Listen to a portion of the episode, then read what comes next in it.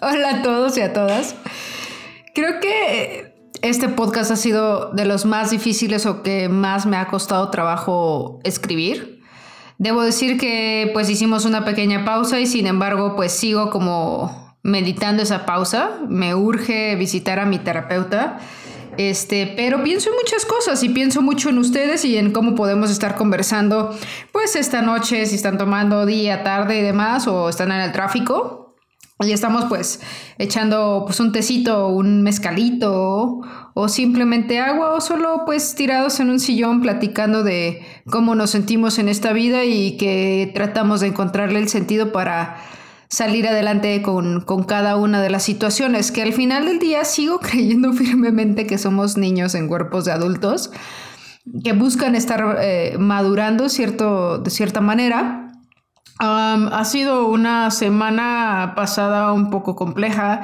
Los que me conocen eh, de cierta manera y pues no todos nos terminamos de conocer, al final del día eso, eso lo aprendí este fin de semana que aunque compartamos toda nuestra vida con alguien, una familiar, pareja, amigo y demás, pues al final no dejamos de conocerlo completamente porque pues son las ideas que presenta la persona a las que conocemos y, y está padre no conocer a las personas al 100% y pues lo que no está tan padre es que les eh, impongamos nuestros ideales y demás discursos y de eso quiero hablar hoy, de esta parte de los discursos pues que nos dan en la infancia y que nos fracturan un poquito cuando somos adultos, eh, temas, ya saben, desde temas de abandono, temas de, que, se pueden volver en trastornos o temas de expectativas de nuestros, de nuestros padres o amigos o hasta maestros. Y hay una canción de Bad Bunny que dice así, que dice que su papá quería que fuera pelotero, su maestra quería que fuera bombero y su mamá quería que fuera doctor y él solo quería ser trapero. Entonces me da mucha risa esa parte porque digo, mm, ¿qué querían mis papás que fuera y qué quería ser yo? Y creo que es una pregunta que le hago a varias personas. Eh, muchos queríamos estudiar arte, es curioso, ¿no? O sea, como que muchos queríamos realmente expresar los sentimientos y las emociones por medio a lo mejor del arte. Eh, y acabamos siendo algo no, no mal, sino acabamos siendo o haciendo otras cosas y está padrísimo y creo que mediante eso pues aún así conectamos con esta parte de lo que queríamos ser de niños y a lo mejor, pues yo en mi caso pues, no, no soy detective, pero ah, me gusta descifrar y diagnosticar casos en, en algunos temas eh, de estrategias o cuestiones de mercadotecnia o de comunicación y demás, ¿no? Pero antes de, de continuar con todo este rollo, me gustaría, hoy me dieron una preciosa noticia de que hay un, una pequeña personita, un pequeño hombrecito que se llama Mateo, que le encanta Queen y que pues ha escuchado el podcast. Entonces, Mateo, ah, no te conozco, eh, tú me conoces o conoces mi voz y quiero decirte que eh, estoy muy, muy contenta de que puedas escucharme. Trataré de grabar este podcast pensando en que no puedo decir tantas groserías para, para ti o otras personitas. Y que sigas intentando todo aunque las personas o a los otros niños o a los otros amigos no les encante cómo, cómo eres o cómo seas, que creo que eres un niño increíble sin conocerte. Y, y a veces es importante que sepamos que estamos bien siendo como somos y que no pasa nada si no nos gusta lo que le gusta a la mayoría de la gente o que, o que nos guste algo diferente y que está padre también este, ser diferentes. Este, no sé qué más decirte, Mateo, porque siento que me van a regañar por ahí si sigo hablándote si no te conozco y es como, ¿cómo le hablas un niño? Y no sé, Mateo, la verdad es que estoy nerviosa. Estoy nerviosa, estoy un poco preocupada, estoy abrumada de tanta de tantas cosas en, en, este momento en mi vida y cosas muy bonitas y a veces hasta lo bonito pues nos abruma que tanto sea tan, tan bonito, tan perfecto, pero al mismo tiempo hoy estoy muy cansada. Entonces, bueno, volviendo al tema, Mateo, te mando un abrazote, sigue disfrutando de Queen, es una gran banda, tiene mucha historia y pues Freddie Mercury tiene también mucha historia. Ahí ya te la contarán eh, cuando vayas creciendo ciertas cosas, ¿no? Pero bueno, ya vamos a entrar en este tema, que ha sido un podcast que la verdad este, me costó trabajo escribir, porque pues no sabía ni por dónde empezar, porque eh, hablamos de limitaciones, hablamos de lealtades, hablamos de miedos, hablamos del que dirán y demás. Y creo que todo eso lo estoy viviendo en, muy pocos días. Entonces estoy un poco abrumada y, pues no sabía cómo, cómo hacerlo. O sea, es como desde la parte, desde a qué edad debemos irnos de nuestra casa. ¿Por qué la gente se va de sus casas o de casa de sus padres? Yo en lo personal, pues me fui molesta de casa de mis papás y, ahora digo, bueno, pude haberlo hecho de otra manera. La relación con mi familia ha sanado, pero pues yo quería un espacio y creo que también ayudó muchísimo, pero pues yo tendría algunos 23, 24 años cuando fui la primera vez, luego volví un año cuando tenía algunos 26 y luego me volví a ir y, pues ya no regresé, ¿no? Entonces, eh, creo que son ideas que nos han estado inculcando en la parte del colectivo de discursos y con este tema de seguir o querer pertenecer a una, a una comunidad o un grupo, a un sector social, y, hasta cuando nosotros nos rezagamos y nos hacemos los diferentes, los, los hemos, los otakus, también estamos buscando pertenecer a esos grupos. Entonces sigue siendo como un tema en el que qué pensarán los demás de lo que yo soy o qué, o qué dirán de, de cómo vivo. ¿Por qué debo de ser una persona, digamos, totalmente atractiva ante los estándares del, este, heteronormativos? Y no ante los estándares de, pues, de una individualidad o de algo que pues somos este, independientes, ¿no? Y, en relación a todo esto se construye, y es el mundo en el que vivimos, el que es muy extraño o es más extraño cada vez, y que no sabemos ni siquiera por dónde ir. Y eso es muy complejo porque no necesitaríamos que alguien nos diga por dónde ir si nosotros miráramos hacia adentro, porque al final del día todos tenemos una mapa y un mapa y una brújula diferentes. O sea, el que tu papá quiera que seas beisbolista, pelotero como el de Bad Bunny, o que tu maestra quiera que seas bombero, pues al final del día son sus expectativas y sus proyecciones, que era algo que ya platicábamos. Pero hay algo aquí que es la parte de la necesidad de agradar a los demás. ¿Por qué tenemos que casarnos antes de los 30? ¿Por qué mi pareja debe ser socialmente aceptable? ¿Por qué debo de vestir de cierta manera para verme, entre comillas, más femenina? ¿Por qué? Porque mil cosas. Y son las 11:11 11 y pidan un deseo. Aquí son las 11:11 11 en este justo momento. Entonces espero que deseen algo que de corazón y de alma les dé paz. Pero, por otro lado, hay algo que es una estadística que trabaja que dos de cada diez personas, o en este caso el 20%, de lo que tú hagas o de las personas, las cosas que hagas, ese 20% no le va a gustar. Entonces, sí, sí, van a hablar. Y en estadística sería el 20%. Entonces, de tus amigos o de tus cercanos, 10 a, 10, a 2 no les va a gustar lo que tú haces o lo que tomes como decisión o con quién andes o con quién vivas o qué trabajo tengas o cómo vistas o si subes o bajas de peso. No les va a gustar y lo van a criticar. Por el final del día, ¿qué tiene? ¿Y qué tiene? Pero es difícil llegar a ese y qué tiene. ¿Por qué es difícil llegar a ese y qué tiene? Porque nosotros vivimos en esta parte de la cultura colectiva que nos lleva a buscar el sentido de pertenecer y que los demás nos sigan validando.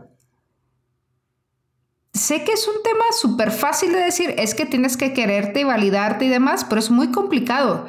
Y, en este caso muy personal, yo sobreanalizo y sobreanalizo y sobreanalizo las cosas y mis situaciones y es porque, ¿por qué le puedo agradar a la gente? ¿Por qué, por qué la gente quiere, si quiere compartir conmigo? ¿Por qué la gente sí escucha mi podcast?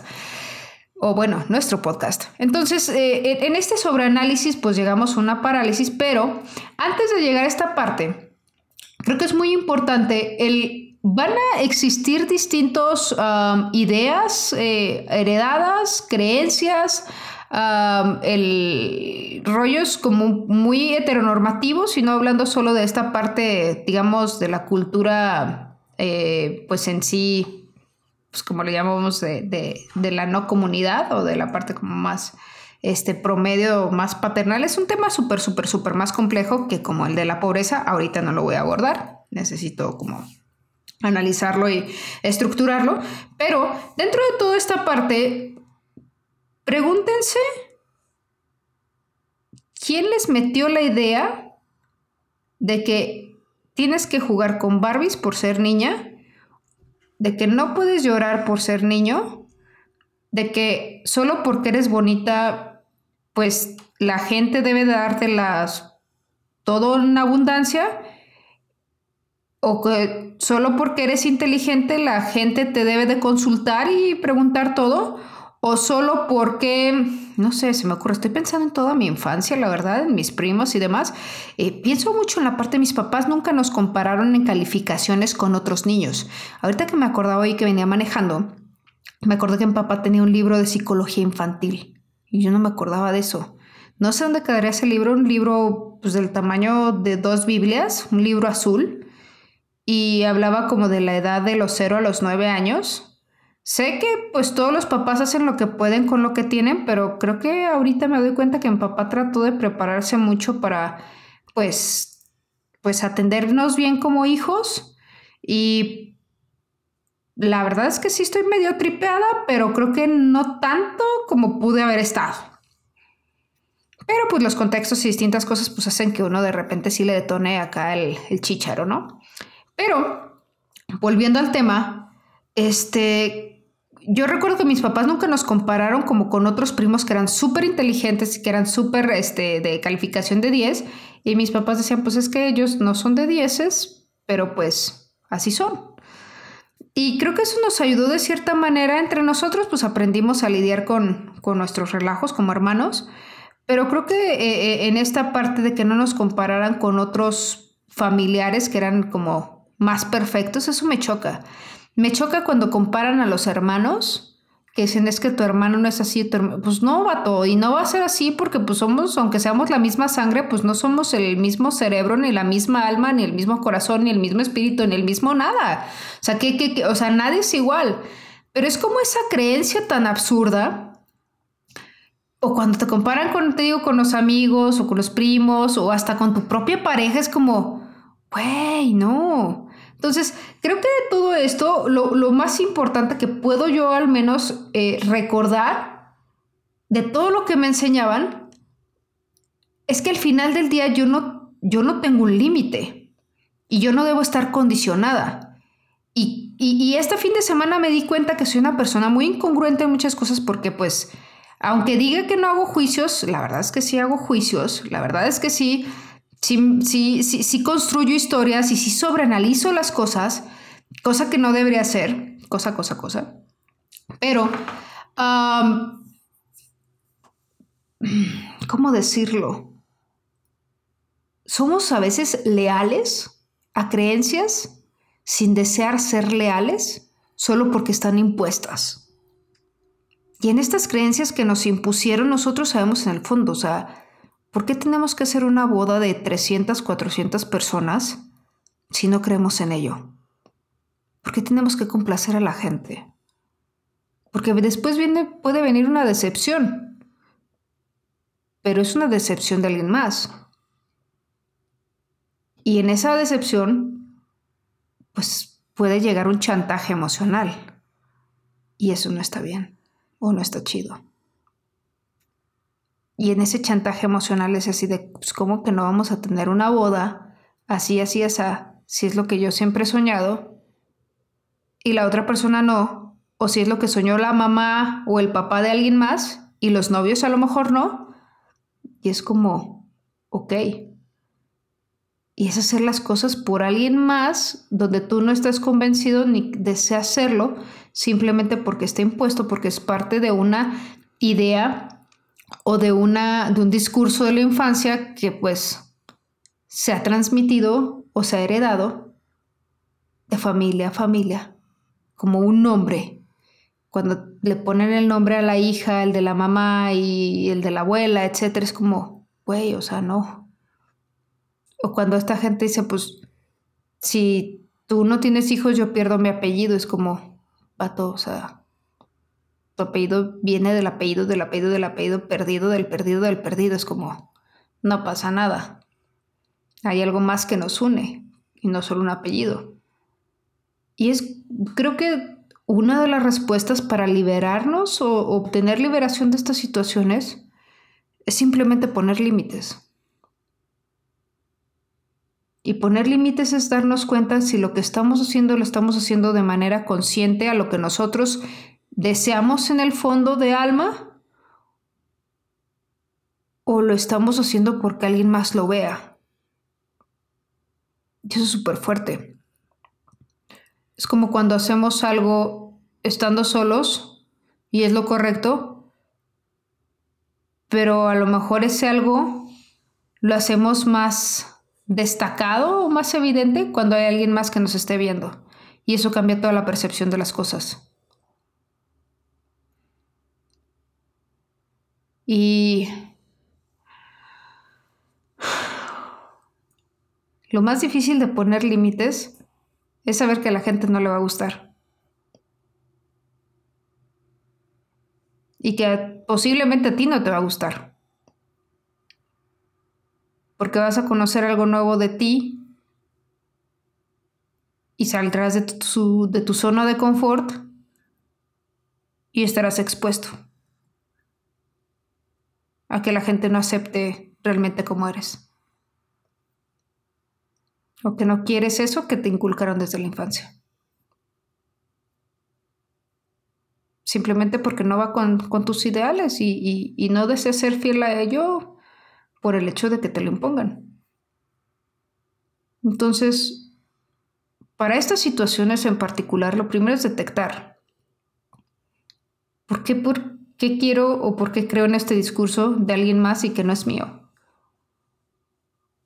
Y por qué debo de vivirlo. Y por qué no puedo negociarlo y no caer en estos chantajes emocionales. Y por qué no poner límites y liberarme.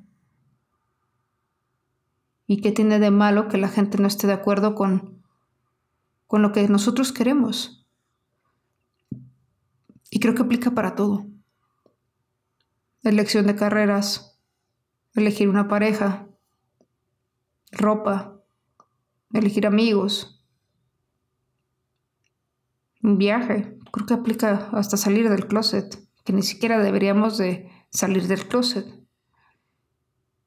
y que no todos tienen ese privilegio de que a alguna edad debes de salir del closet, ojo ahí. O sea, no hay una edad para salir del closet y todos lo hacen conforme pues sus posibilidades y sus herramientas. Y no todos tenemos los mismos privilegios ni las mismas circunstancias. Entonces, creo que eso es algo que se nos olvida porque simplemente no está en nuestra burbuja.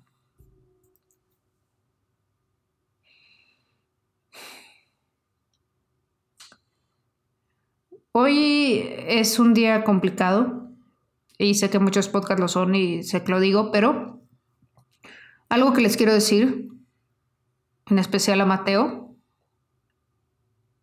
es que, que seas fiel a, a lo que realmente crees que es lo mejor para ti, lo que más te gustaría vivir y ser, y que te diviertas con todo eso mientras no le hagas daño a alguien más y que no está mal no ser lo que las personas quieren que seas o que no quieren que seamos. No está mal que yo no use tacones todos los días. No está mal que me reconcilie con los vestidos hace unos años. No está mal que me haya vuelto muy sensible y llore de todo. No está mal que tenga miedo del abandono. Y no está mal ir a terapia. No está mal quedarse en casa a descansar. No está mal evadir cuando lo necesitas. Lo que creo que podría estar menos bien, o de cierta manera, entre comillas, mal, es vivir para los demás, sin vivir para ti. Y creo que esos discursos han sido muy inculcados y están muy arraigados. Dejemos de normalizar el sufrimiento. Eso no está chido.